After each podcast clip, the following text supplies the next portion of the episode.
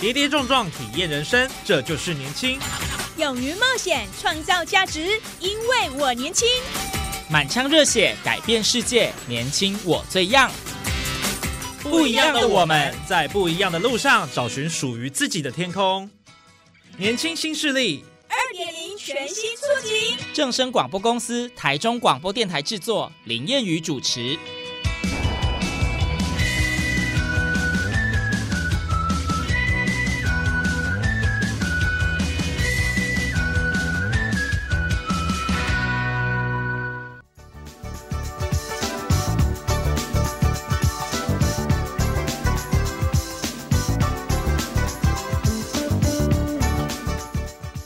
友，大家午安！欢迎您在礼拜二的中午十二点准时收听，在正声台中二台 M 六七千赫播出的《年轻新势力》节目，我是燕语。随着这个台湾的观光产业蓬勃发展，其实有很多在地的传统产业都积极转型，成为观光工厂。那希望将产业、经济跟文化结合，加上创意跟旅游的元素，让游客可以借由体验跟导览的方式来认识在地的传统产业。当然，也让这些工厂有新的生命力。好，那今天为什么会做这样开场呢？因为在我们的节目上非常荣幸邀请到，在彰化有一间观光工厂，也许您曾经去过，叫做卷木生活馆。好，这个森是森林的森哦。那它有什么样的一个特色呢？我们今天非常荣幸邀请到的是这个总监黄玉哲总监来到我们节目现场。Hello，各位听众，大家好，我是玉哲。是，那总监首先当然要跟我们听众朋友先分享一下，当初什么样的一个因缘际会，想要开一间观光工厂，它有哪一些特色呢？这个创业的起源是什么？哦，原本家里就是在做建材工厂的哈，我们是制造业起家。那小弟我哈就不顾正业哈，因为觉得这个工厂这环境还有整个很枯燥乏味的这个生产流程哈，让我很不想要在这个领域待太久，所以我就想说，那就结合我比较喜欢的这个娱乐观光这一块，然后结合起来就变成观光工厂。那我们卷木呢，就是我们公司生产的木皮，嗯我们是原木，拿原木来生产加工成的实木皮。那它其实我觉得蛮有趣的啦，因为我从采购一直到生产，一直到行销业务，我都有亲身经历过。我是觉得很多有趣的知识在我们这个产业里，其实是很多民众不知道的。那嗯希望说透过观光工厂哦，寓教于乐方式，让人家来了解这些产业知识，也知道说哦，原来木头是怎么变成木皮，然后木皮又怎么变成这些文创商品，然后也希望大家来鹿港玩哦，因为我们工厂在鹿港，还有除了天后宫老街，还有其他更好玩的点可以去走走看看，这样。OK，所以其实呃，这个工厂位置在鹿港了哈，那当然也是很多观光客啊会去造访的地方哦。所以如果真的有机会到鹿港的话，当然顺便可以到这个卷木生活馆去走走了。我相信会有蛮多的收获，而且听说都很多呃家长带小朋友去，对不对？所以是亲子通游的好去处。对，我们走的路线就是亲子路线哈。我、嗯我们馆内它的设计就是很活泼，想要营造一个呃，让小孩在里面可以放松，然后因为我们是体验这个 DIY 的课程，让小朋友可以在里面做出自己爱做的，譬如说面纸盒、玩具、公仔等等。那大人呢也可以哦，小孩放电的时候，在我们的休息区喝喝咖啡，然后。台湾大部分的时候天气很热，但我们馆内是冷气是够充足的哈，所以在老街晒晒完太阳，来带小孩来我们馆内放放电，然后大人休息这样子。嗯，所以这个躲避太阳也不错了哈，阳光很大，然后到观光工厂去走走，吹个冷气，然后又可以学习到一些环境教育的知识，是，这个其实是蛮棒的一个体验的，对不对？没错没错。哦，所以你们是以环保健康为主题打造的啦。哦，那里面当然刚呃总监有提到一个很重要，就是他们有这个 DIY 体验。是，那这个听说是很多小朋友就是爱不释手了哦，因为有那种存钱筒啦、动物啦、是车子。对这个为什么会有这么多的变化？其实哈木皮板哦，大家应该应该可以知道，它就是一块很很大的板子。对，那我们当时在做观光工厂的时候，我们也听到很多学者啊，那个评审委员也都问我们说：“哎、你们不是做吃的，不是做最终消费者会买的产品，你们是建材哎，你们怎么你们做观光工厂，总要让游客进来有东西玩、有东西买吧？人家总不能看到你们家的建材很漂亮，就买一块木皮板回去放吧？对，所以我们就很努力的哈，那个也找了很多学校、很多设计的学院哈，来来合作，来共同讨论说怎么把这块很枯燥乏味的板子变成有趣的东西、有特色的东西。那我们就置入了这个镭射雕刻，嗯哦，然后镭射雕刻机当然现在已经是很很普遍的，对，可是要怎么把板子设计成哦雷雕之后可以组装起来变很好玩的东西，这个就是它最难的地方。所以我刚开始在这个设计的开始的时候，我也投入了很多时间，基本上晚上也都睡不着觉，也都在想说怎么样可以。小孩在组装也也简单也好玩，因为小孩他的 focus 的时间不长，所以总不能说让他煮了很久，结果煮到一半就失去耐心了。哦，所以也是呢哦，对，要兼具这一些所有的元素，然后开发出好玩的商品。那我们最刚开始是是结合在地了，哈，我一直觉得观光就是越在地就越国际。是，大家来鹿港玩，总不想要看到台北一零一，哈，嗯就是想要看鹿港的东西，所以我们就从鹿港走访这些天后宫啊、文武庙啊等等这一些在地最有特色的庙宇，也结合在地的这些节庆，譬如说划龙舟，我们的庆端阳，鹿港的庆端阳划龙舟节也是全台湾最有名的，所以我们就开始开发这些庙的商品啊。呃，妈祖的商品啊，龙舟的商品啊，然后也也开始开发像彰化在地特有的一些动物，譬如说灰面琵鹭啊、海牛啊这些、嗯哦，都是以彰化在地的元素下去做开发设计。对 OK，所以其实这个呃，它的变化很多就对了。对，这个所做的 DIY，是它可以有很多的一个类型，没错可以，去试，所以小朋友就很爱，然后又结合当地的在地的文化在里头。对，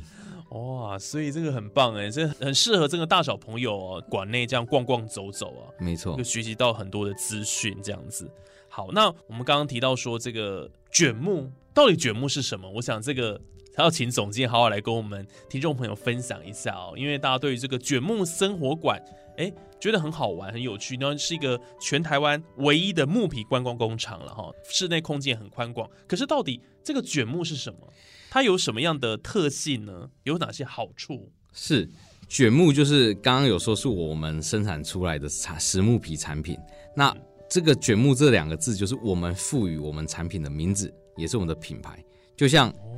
呃，Apple 给他们的手机名字取为 iPhone，对，嗯然后我们也希望这个卷木听到之后就知道是我们家生产的实木皮产品，因为我们家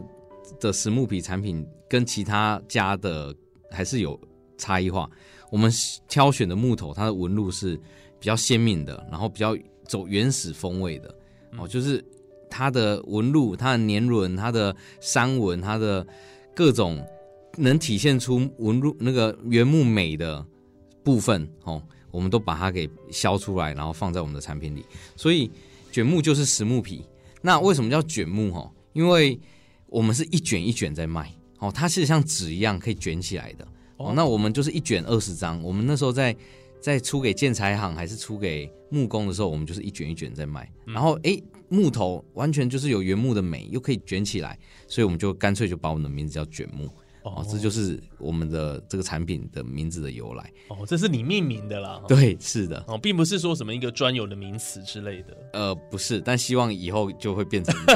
木皮版的专有名词。这就是你赋予它定义了哈。没错，没错，对。OK，那卷木它的一个生产过程是怎么样子的？因为你刚刚听总监这样讲，它就是把它切薄薄的这样，对不对？才这种办法卷起来啊，像纸一样这样。是，那个当然我我希望有空大家可以来我们卷木生活馆走走哈，因为我们的文展区有更多的样品，还有影片，然后然后我们的导览也可以讲的比较仔细。那今天就是跟大家简单说一下这个生产的过程。好，顾名思义，我们就是用原木来生产加工而成。那呃，我是我们的采购部门。所以我们的原木都是我自己跟我我们的采购 team 跑到非洲、科麦隆、刚果、加蓬，哦，还有跑到巴纽、巴布亚、纽几内亚这些赤道国家去做采购。哦，跑这么远哦。对，所以其实挑选原木也是非常重要的一环。对哦，因为你原木你你如果挑的不好，它不够直，然后它不够粗，哦，它都都会让你的生产的良率降低。这讲白了就是也会浪费到你的成本哦。所以这些美感哈，这些很多的细节，我都把它放到我们卷木生活馆去。好，从原木挑选完之后，我们就先把它给切开，确定这只原木里面的腐烂虫蛀哦，还是有一些损坏是没有的。我们把最完整的部分挑出来之后，就开始切，把它切成像纸一样薄的木皮。那有两种切法，一种叫做平切，哦，平切就像呃刀削面一样，哈，一片一片的把木皮削出来。那旋切旋转，哈，顾名思义就是有旋转的成分，那就你就把它想象成在削铅笔一样，越削木头越薄，然后这个皮就一直出来。对，就越想象了，是削铅笔的那个概念。没错。所以透过这两种切法，就把一只原木变成了木皮。嗯，哦，那这边跟大家讲一下，高级漂亮的木头，我们拿来做平切，比较便宜，比较也不能说便宜吧，应该说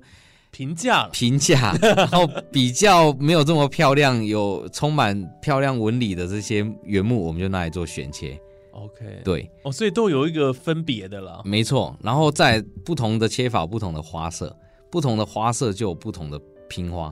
哦，这个在我们馆内都会都会教育给大家。对，哦，所以其实充满了很多课本上你学不到的知识，在我们馆内是可以看到的。嗯，所以这个馆内真的是一个呃非常非常丰富哦，然后你可以从中得到很多知识的地方哦。没错，那总监，你当时在呃设计这个观光工厂的时候，想必也是下了很多功夫，对不对？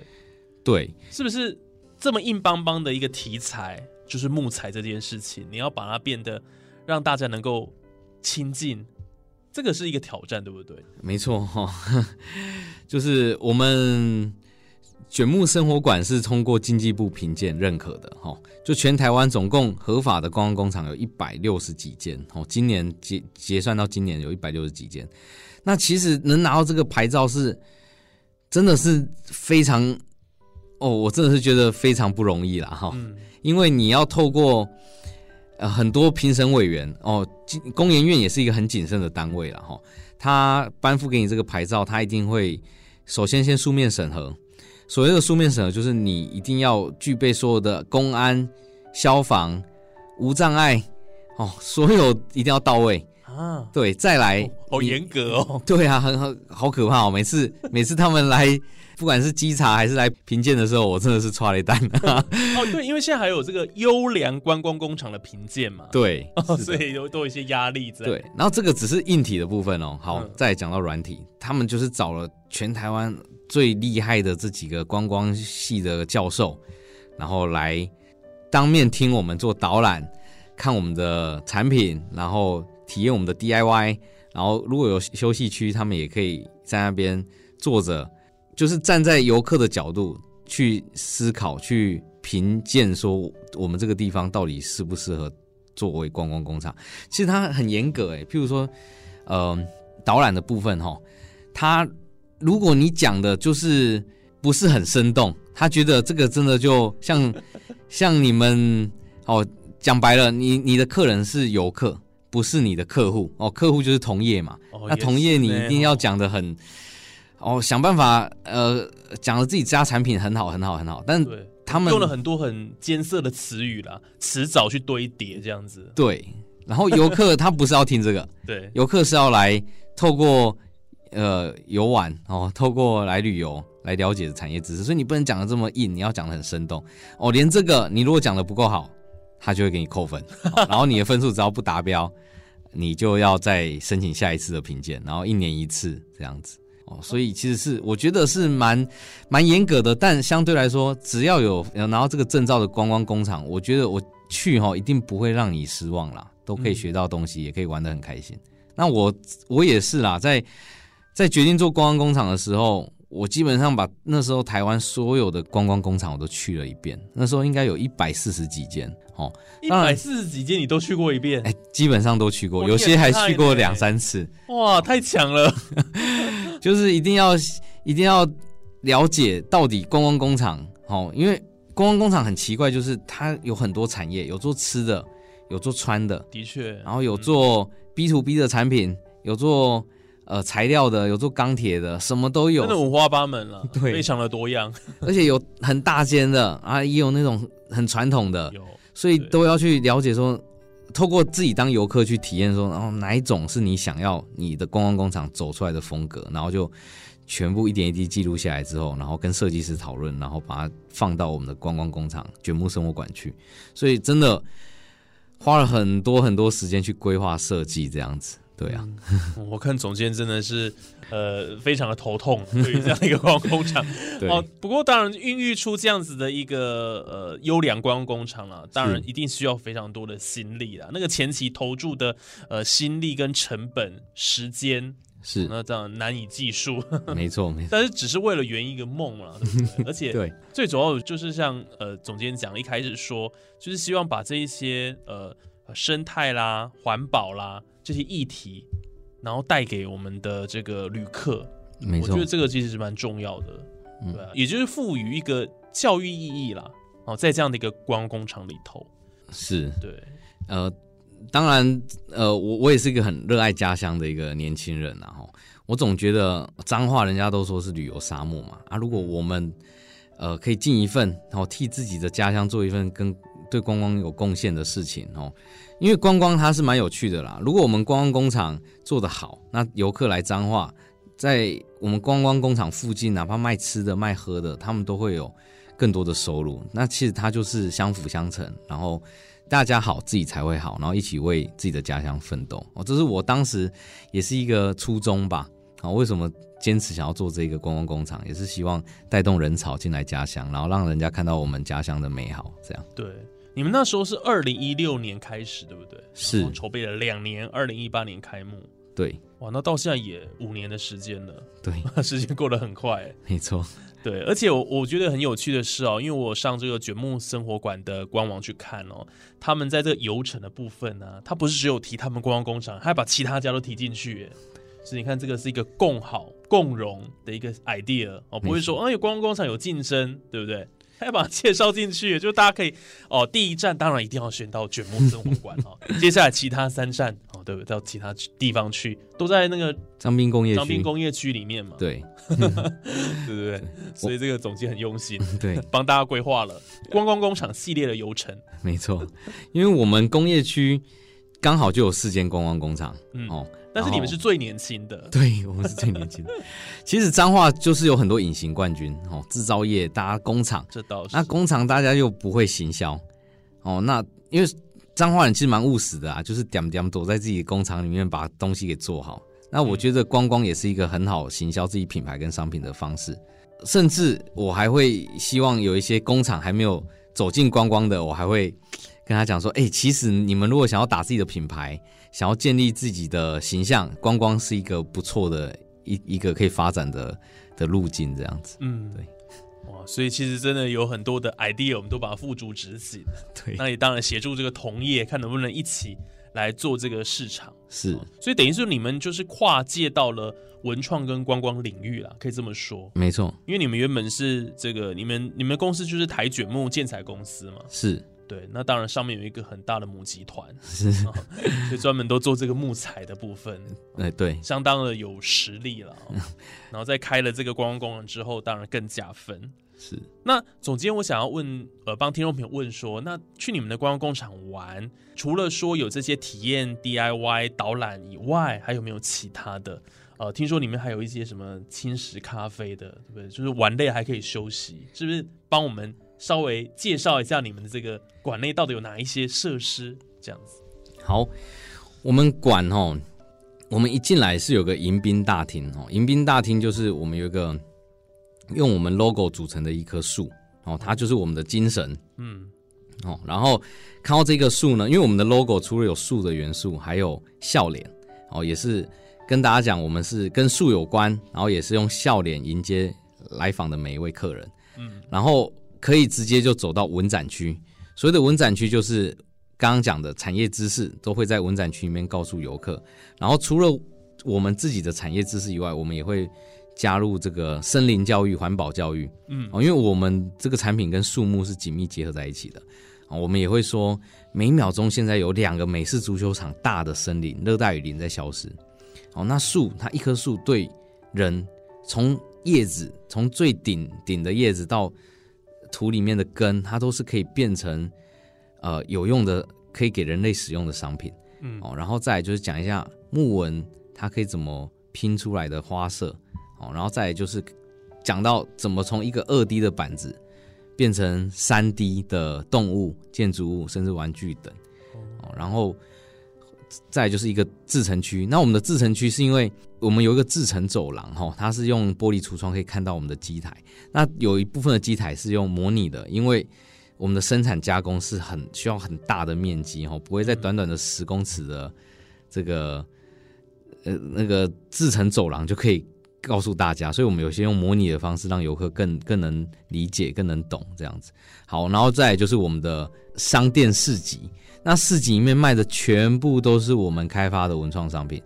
那刚开始哈，五年前我们就只有一个柜子而已，现在我们整个呃整个市集琳琅满目，应该有五六百种商品都是我们自己开发。好惊人哦，五六百种，对，全部都是。那我们也有一直在淘汰，譬如说卖不好的，然后可能比较不受喜欢的，我们也会淘汰，然后再更更新新的。那从最刚开始只是开发鹿港在地的文创商品，我们现在也慢慢置入了呃手游，哦，然后譬如说小朋友爱玩的枪，光枪的文创商品，我们就有差不多七种，有射橡皮筋的，有射弹珠的，有射乒乓球的，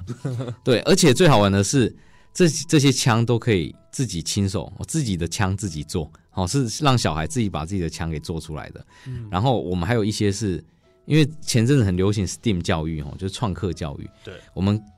我们有一些齿轮带动的机器人，还有一些结构哦，结构玩具，就是让小孩知道说，原来齿轮的带动可以，譬如说一只牛，你在动它尾巴，它的头也会跟着动，这样子，让小朋友顺便学习到这个齿轮教育的事情。好、然后还有我们最近最有特色的就是我们开发了在地教育的文创商品。所谓的在地教育文创商品，就是我刚刚有提到海牛哈，很多小朋友来彰化玩，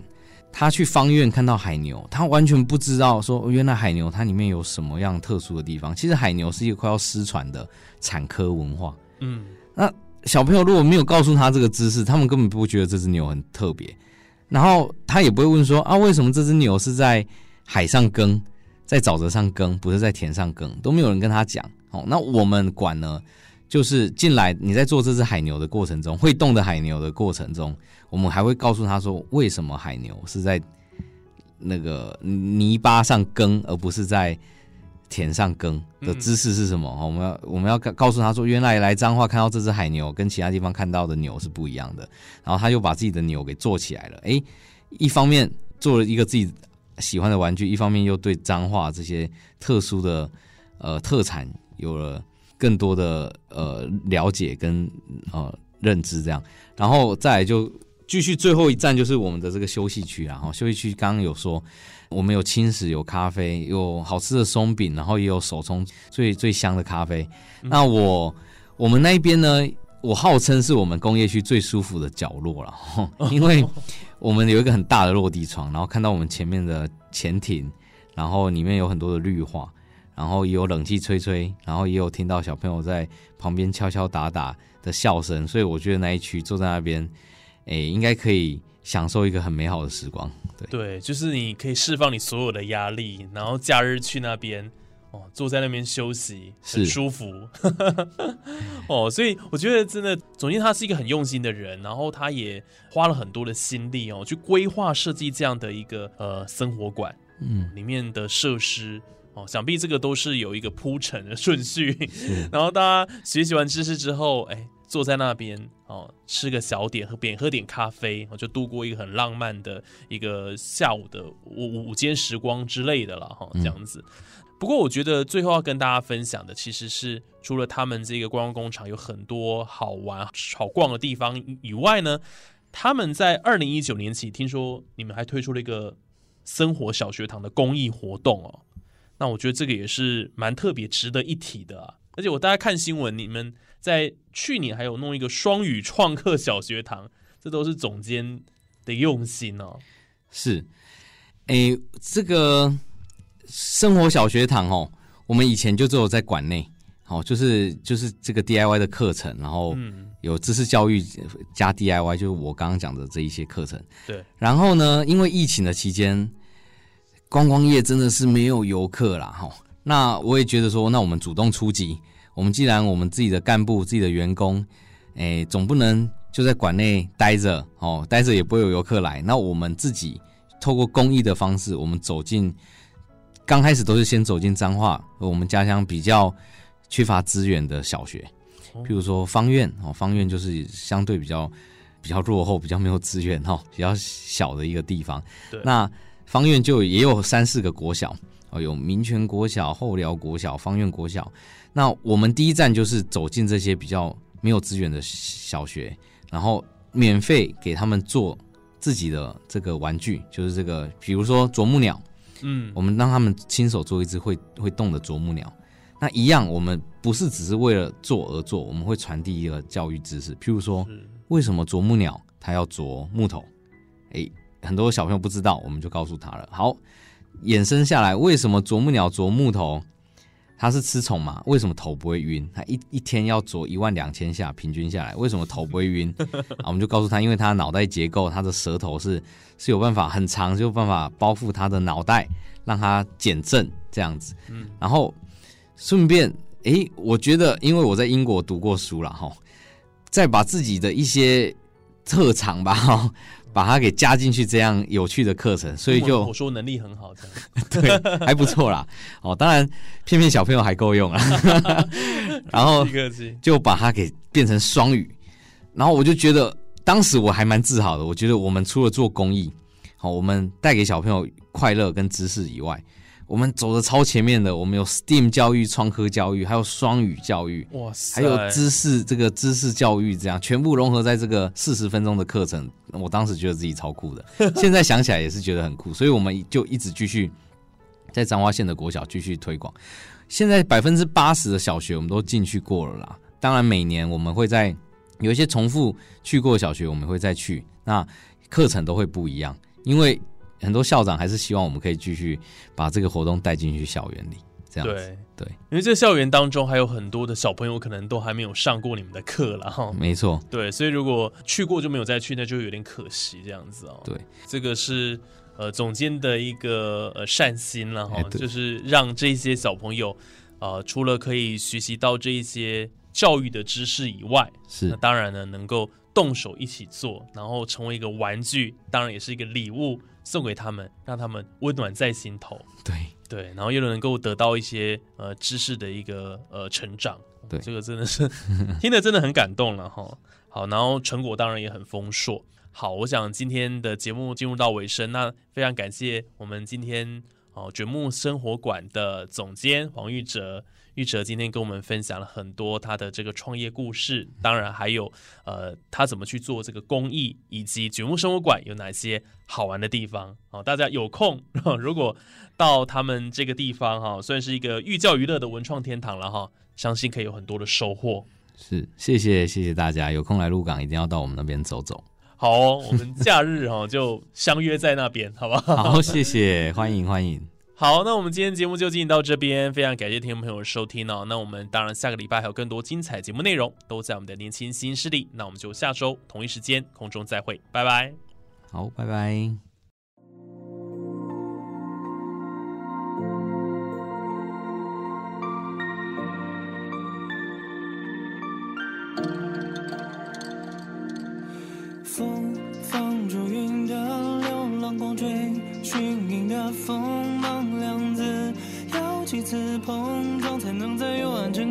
波澜旋转，直到天亮。往若日跌宕，幻想长风声当作哭将我们。不是回头望只记得那片星空，大雨激荡最轻狂的模样。